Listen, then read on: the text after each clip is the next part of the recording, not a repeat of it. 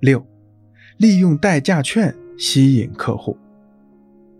很多商家给消费达到一定金额的客户免费赠送代价券，这些代价券在下次购买商品的时候可以代付部分钱款。这对于精打细算的客户来说，无疑是个很大的诱惑。为了获得代价券，就会努力在商家的店铺购买商品。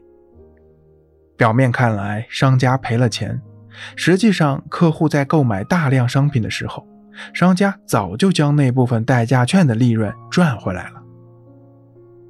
这种代价券的方式，就是利用客户都希望占便宜的心理，将客户牢牢拴住，不失为一种吸引客户的好方法。七，利用积点优惠招来客户。积点优惠在客户每次消费之后，商家给其相应的积分，等积分达到一定数量之后，客户就可以兑换赠品。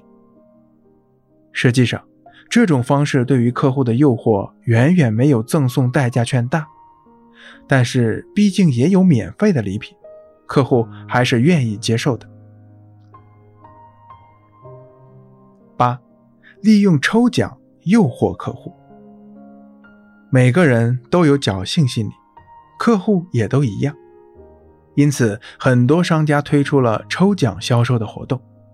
对于客户来说，买了商品还能参加抽奖，说不定还真能抽中什么大奖呢，因此也乐于尝试。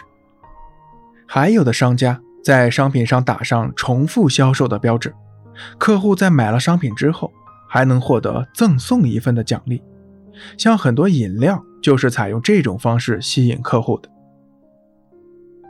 九，站在客户的角度想问题。在实际工作中，销售员可能会常常遇到这样的情况：当自己带着样品来拜访客户时，客户却避而不见，或找个借口把我们打发了。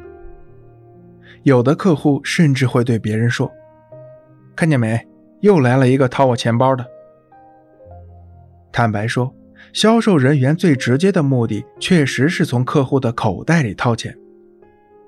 但是，如果没有一定的真功夫，只凭死缠烂打，销售的成功率是很低的。心理学认为，人的本能就是保护自己免受外界的伤害，避免遭受痛苦。而花钱在大部分情况下是一种痛苦。销售员到客户那里。想让客户掏钱购买自己的产品，就是在给客户制造压力和痛苦，所以大多数人都会本能的排斥这种痛苦，尽量避免花钱。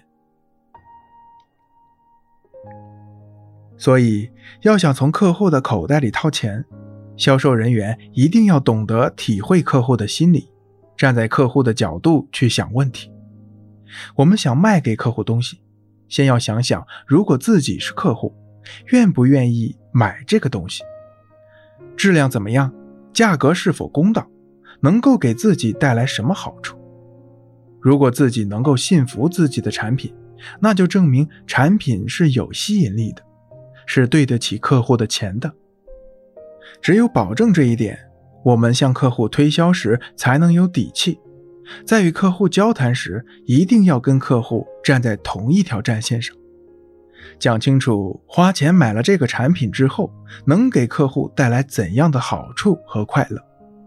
同时，与花钱相比，人们更愿意省钱，所以销售员还要着重强调与其他产品或未购买产品之前相比，能够帮客户节省多少钱。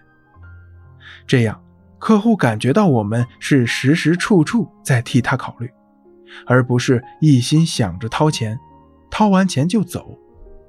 那么客户自然会不等我们开口就主动掏钱了。保险销售员小张就是靠着替客户无微不至的设想，才赢得其他销售员没有拿下的保单。